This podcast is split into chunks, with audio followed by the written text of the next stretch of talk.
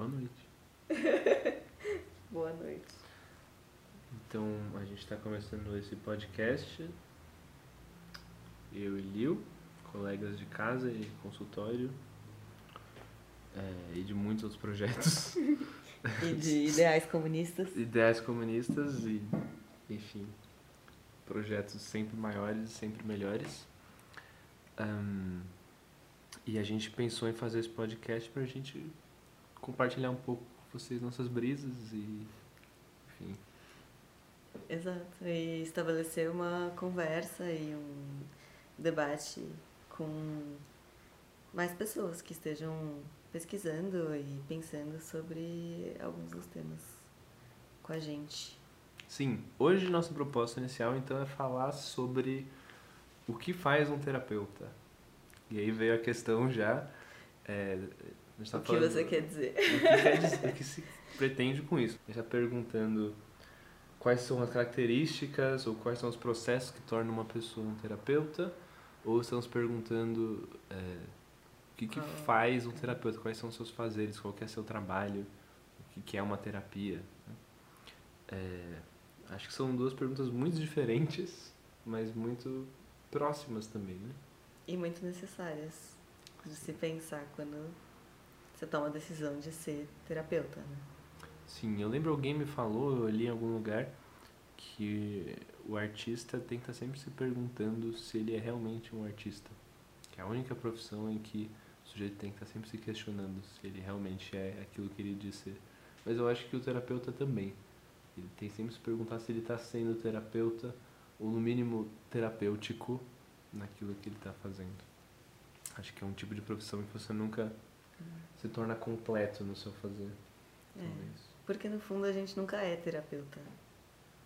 A gente sempre tá sendo. Porque se a gente já fosse, a gente não precisava ser.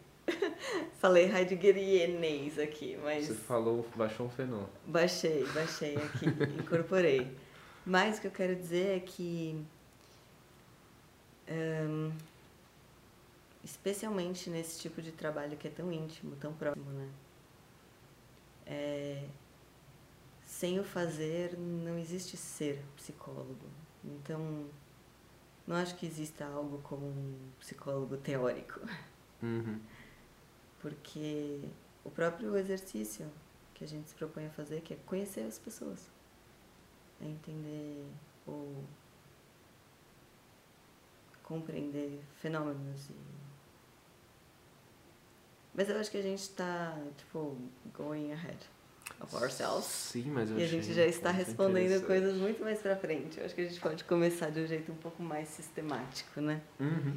Então, é, o que faz um terapeuta, um psicólogo?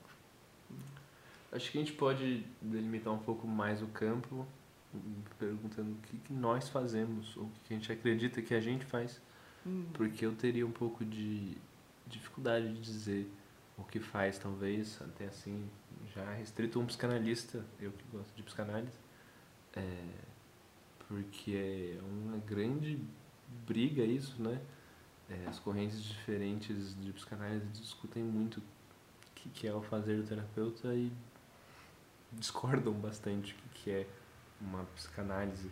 Estão sempre jogando essa acusação um contra o outro. Você não faz psicanálise! Não, você não faz psicanálise!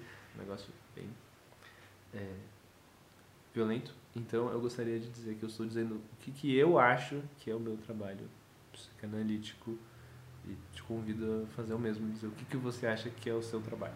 Acho que a gente pode fazer assim para ser menos prepotente Sim, e também acho digníssimo. chegar mais perto da experiência, né? Já que você trouxe que a experiência é o que faz um terapeuta, eu acho que a gente pode começar por aí. Boa. É, quer começar? Ah, é sempre difícil responder essas coisas. Porque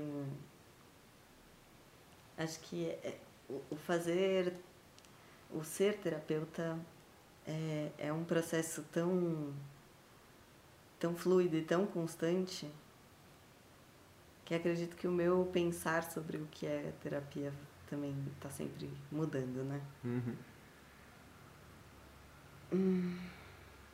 Mas acho que eu me enrolei muito. Você quer que eu comece? Não, não sei. Talvez, pode começar. Tá bom. Então, a gente estava conversando um pouquinho antes, eu dei uma definição preliminar, vou tentar retomá-la e expandi-la. É, acho que, para mim, eu, Daniel Modós, não estou dizendo que é para todos, acho que ser terapeuta é ajudar o paciente, eu gosto de dar esse nome paciente, não cliente, porque eu acho que eles têm que ser muito pacientes conosco. É, ajudar o paciente a se entender melhor. Então, acho que tem esse esse eixo assim que é muito genérico, mas é porque é um trabalho muito amplo mesmo. O que, é se conhecer melhor e se entender melhor? Eu acho que é um processo multifacetado. Se entender melhor com os outros, se entender melhor consigo mesmo, é, entender melhor aquilo que você deseja e aquilo que você não se permite, entender melhor aquilo que você acha que vale a pena para além de você mesmo e aquilo que vale a pena a despeito dos outros. São muitas facetas dessa mesma coisa e por isso que a terapia pode durar anos, até porque durante a terapia a pessoa se transforma e se ver com questões diferentes à medida que vai avançando. Né? É, se a gente quiser, dá pra ter pano pra manga a vida inteira da gente se entender. A gente nunca vai ter se entendido completamente. Quando a gente entender um pedacinho, ainda vai faltar um montão. Sem falar da parte que está se criando, se transformando. Né? Então, acho que em primeiro lugar seria essa noção principal de se conhecer. Eu acho que a grande articulação teórica para mim, enquanto psicanalista, é pensar no inconsciente. Então, pensar aquilo da gente que a gente não reconhece como nosso, mas que nos atravessa.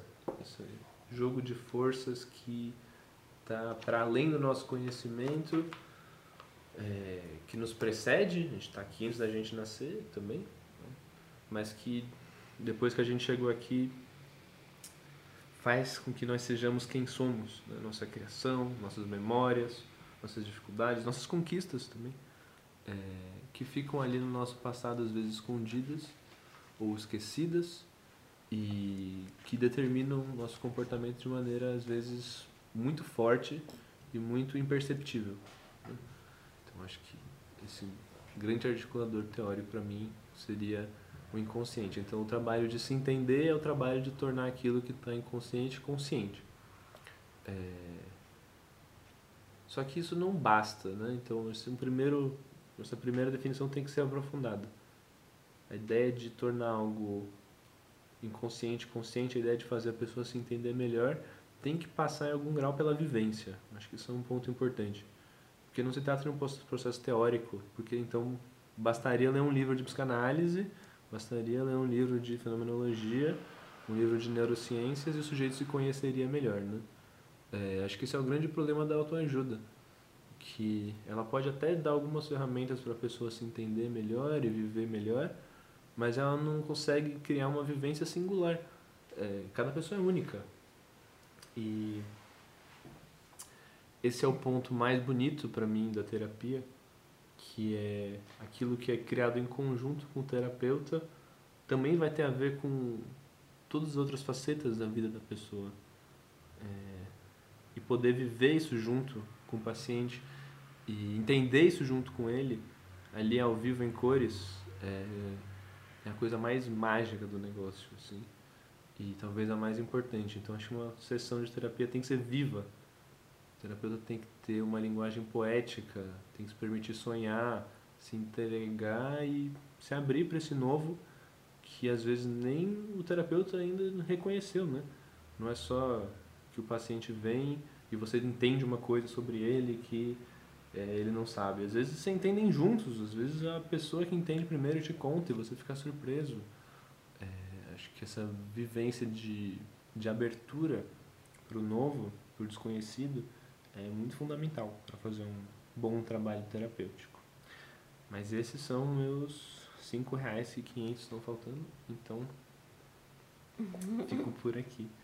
É, eu acho. Se tiver mais alguma ideia, compartilhe. Eu.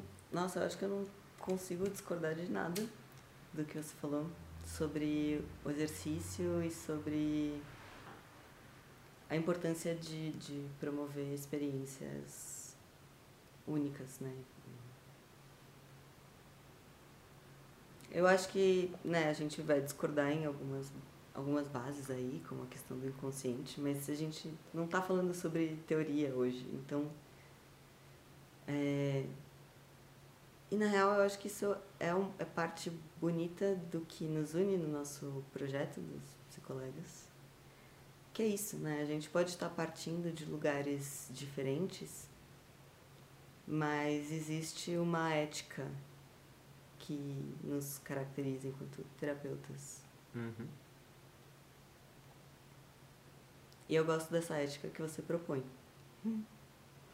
É isso. Porque elas são múltiplas também, né? Sim. Sim. É... Mas aí eu fico pensando, eu sempre né, volto para um, um pensamento que eu tenho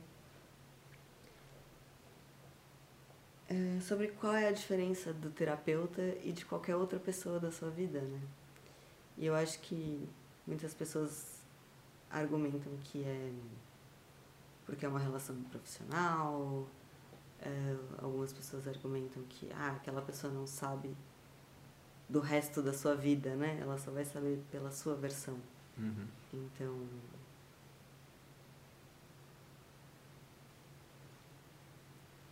Mas quando a gente sai dessas necessidades um pouco rígidas, do tipo, o terapeuta tem que ser uma página em branco, não pode se saber nada um do outro. Quando a gente questiona isso, de fato, o que resta que diferencia um terapeuta do resto das pessoas das nossas vidas? Essa é uma boa pergunta. É uma pergunta retórica ou é para eu responder? Não, é pra gente conversar, é pra você responder. Já que a gente está falando né, do que faz, é, é eu acho que é, é algo relevante de se entender, né? Uhum. Por que, que a gente existe? O que faz necessário existir a categoria terapeuta? Uhum. Que, que, que é diferente do resto das pessoas do mundo. Sim. O que, que você acha que diferencia ou nada? Qual é a sua opinião? Não, eu acho que tem algo que diferencia, mas que é da é da esfera da, da, da nossa historicidade, né? Atual que é uma formação, que é um papel social, que é, enfim, tudo isso que a gente carrega, né, nesse momento que a gente vive. Uhum. É,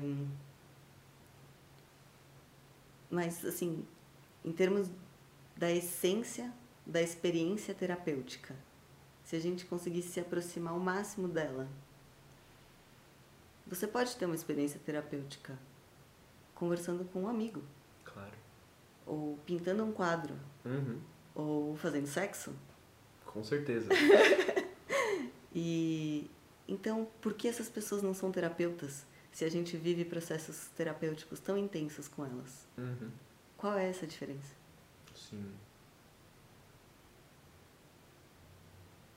Pensei algumas coisas. Hum. É... Sim, eu acho que pessoas não treinadas podem ser terapeutas por momentos, né? E a gente pode ter vivências terapêuticas com a arte, é, com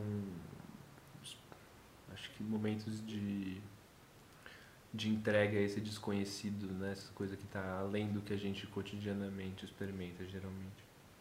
É, então eu lembrei, pensando nisso, eu lembrei de um texto que eu estava lendo essa semana, livro de psicopatologia fundamental, e ele falava sobre como o trabalho do terapeuta é um trabalho com o patos, né? Ou seja, aquilo que acontece volta a acontecer do ponto de vista daquele com quem acontece. Destrinchar essa definição seria aquilo que nos atravessa, aquilo que nos toma. O patos estaria então em é, oposição ao logos. Né? Logos como um discurso que é composto pré-preparado, ligado às formas platônicas e definidas, eternas, e o patos como algo sempre em transformação, sempre cambiante, muito somático, que realmente nos pega. Então, ele usa uma definição, o Manuel Berlink usa uma definição de terapia que ele liga com a ideia de patos. Ele fala toda a terapia, desde Aristóteles, tem a ver com é, ouvir um patos, deixar falar um patos, que seria no corpo, na doença, é, ou na fala, né? Por isso que ele defende a ideia de uma, uma psicopatologia. Então, patos logos, falar sobre essa coisa que nos atravessa. Então, acho que a gente poder ser atravessado por essas forças externas que nós não compreendemos é muito terapêutico. Catarse é um termo que vem das tragédias gregas também. Catarse era, quer dizer, purificação. Então, a gente ter uma catarse, ter uma experiência terapêutica de liberação, pode acontecer no nosso cotidiano, não precisa ser uma coisa que acontece num divã. É, mas acho que a grande diferença do terapeuta que é terapeuta sempre e da coisa que é terapêutica ou da pessoa que tem uma função terapêutica é de novo a ética. Acho que é, a ética do, do terapeuta, essa ética que não é de isenção, porque ele está extremamente aplicado, é, implicado, implicado, implicado na verdade, no que está acontecendo, mas é uma ética em que o seu desejo tem que ficar um pouco de lado não totalmente, porque precisa ter o desejo de ser terapeuta, né? O desejo de escutar, o desejo de querer ajudar. Mas não é um desejo de querer ajudar que é, esconda ou atropele ou tente moldar esse patos, essa força do outro. Uhum. É, então acho que a ética do terapeuta é a ética que permite que o desejo do outro apareça. Acho que essa é, para mim, a definição. Assim que um amigo pode te ouvir de maneira terapêutica, mas é muito difícil para ele que não foi treinado ou que está é, preocupado com você, porque ele te ama, ele gosta de você, não colocar os desejos dele na sua história, né? No sentido de te dizer, não, não fique com esse aí, esse aí não presta. Ou te dizer, nossa, vai ficar tudo bem, sua mãe vai melhorar do, do que está passando. Ou te dizer, cara, sai dessa, você merece melhor que isso. O amigo fala essas coisas, são coisas importantes de ouvir, é um papel importante o papel do amigo. Não estou desvalorizando, nem desmerecendo. Mas é um papel em que o desejo dele é, vem primeiro, por se importar, não por maldade. Eu acho que o terapeuta faz alguma coisa diferente, que é para poder ajudar, deixa seus desejos de lado. Para poder ajudar, não dá conselho. Para poder ajudar, se abstém um tanto de ajudar que não quer dizer uma folha em branco também, né? A gente vive num contexto político, a gente fala com uma linguagem que tem certos conceitos ideologicamente determinados. Acho que em algum momento a gente podia falar de ideologia, nosso podcast ia ser legal. É, mas para mim a diferença é essa, eu acho. Uma diferença ética, em primeiro lugar. É, quando você estava falando, eu estava lembrando um pouco do, da noção de cuidado, né? Uhum. E, e como a gente na FENO trabalha com alguns tipos de cuidado, uh, que são cuidados uh, dos dois tipos básicos, que é o substitutivo e o. Eu esqueci o termo agora, mas eu vou usar libertador. Uhum. É, e como o primeiro, o cuidado substitutivo, ele está pautado numa recusa do outro enquanto um ser dele próprio, né? Então, você substitui a pessoa. Então, quando alguém dá um conselho, você é, tira da pessoa a possibilidade dela fazer aquilo por ela mesma, né? Ou quando você dá uma ordem, ou quando, enfim, ou quando você faz alguma coisa por alguém e impede essa pessoa de aprender a fazer aquela coisa.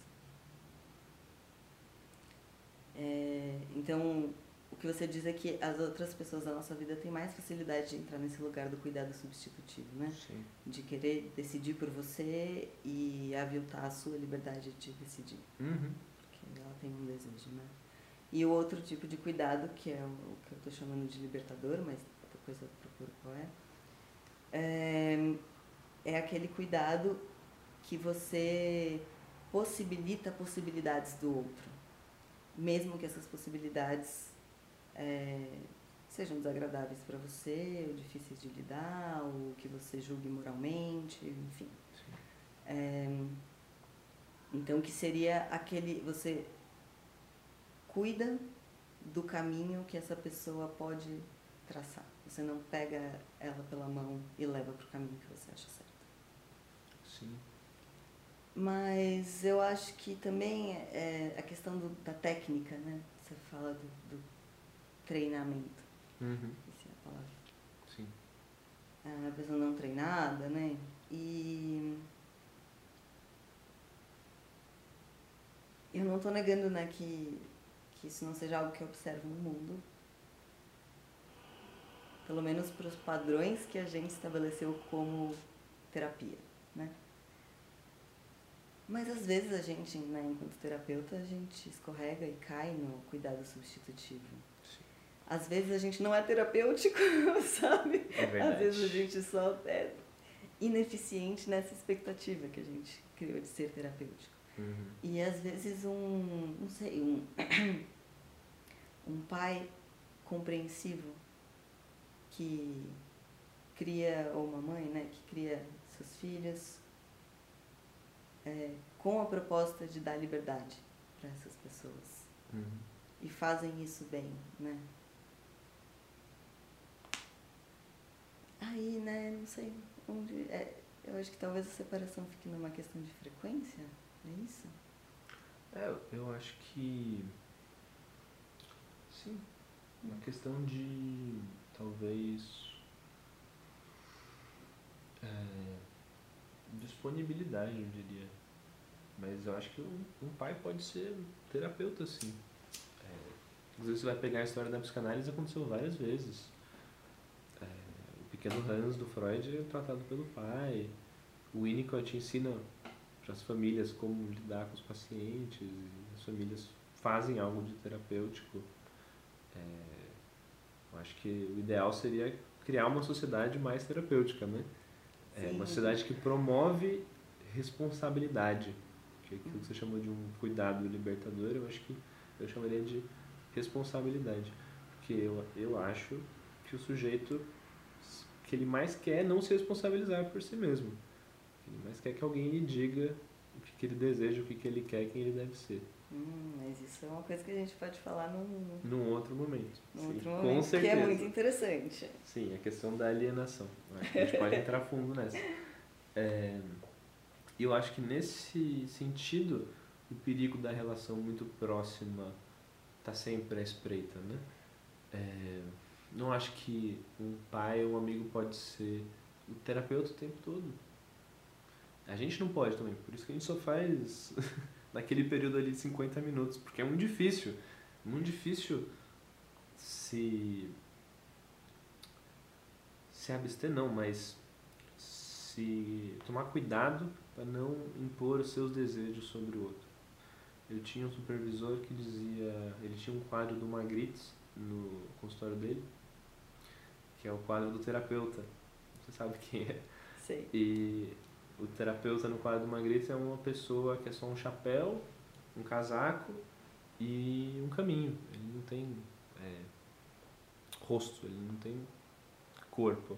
Claro que nós temos rosto, temos corpo, eu até acho importante que a gente tenha. Acho que ele levava as coisas um pouco longe demais, esse supervisor. Mas ele insistia com a gente, ele apontava para o quadro e dizia: vocês têm que ser nada. Você não pode querer nada. Indeterminação, Você lógico. tem que ser, exatamente, você tem que ser um nada para que o paciente possa mostrar quem ele é. E eu acho que ele exagera, porque nós somos alguma coisa, nós temos um corpo, temos uma linguagem, temos uma cor, Temos uma raça. uma raça, um gênero. gênero, não dá para fugir disso. É uma classe social também, importantíssimo. É, e temos que reconhecer isso, né? Mas tem algo da ideia de ser um nada que é importante, que é ser uma abertura, né? Ser um, um continente, eu acho que o Antonino Ferro diria, onde o paciente pode colocar os seus conteúdos, se, os seus contidos. Né? E se você não for continente, vai ser você que vai estar jogando seus contidos no paciente, que às vezes pode não estar pronto para receber isso ou pode usar de uma maneira a se tornar menos responsável por ele mesmo. Mas de alguma forma a gente também precisa ser muito, porque continente tem que ser algo que é capaz de conter o que está sendo ali despejado, porque senão ele não contém mais, Uhum. né? E então o terapeuta ele precisa ter um corpo forte, né? Simbolicamente. Sim.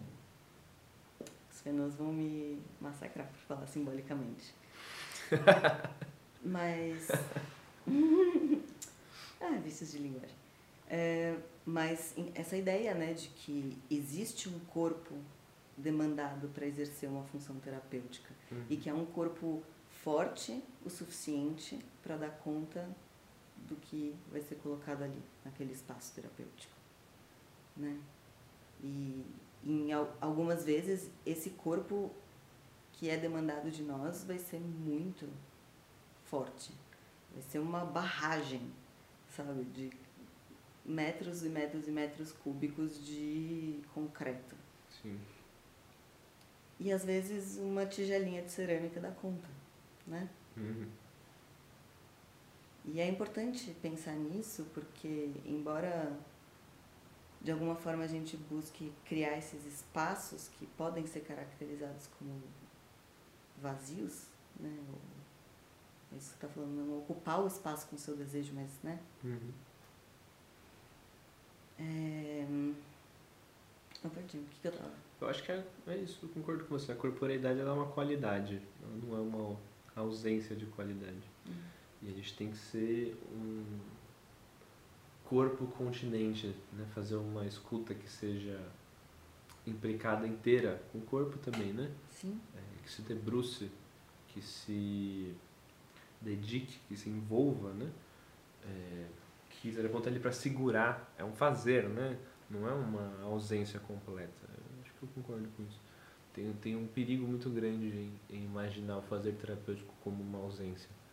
Porque daí a gente fica, parece, além de toda ideologia, além do bem e do mal, Uhum. e além do nosso corpo, além de nossa situação histórica, né? nossas características ônticas, você diria. Uhum. E não estamos além de tudo isso, pelo contrário, estamos muito nisso. Não dá para cair do mundo, como diria o Freud.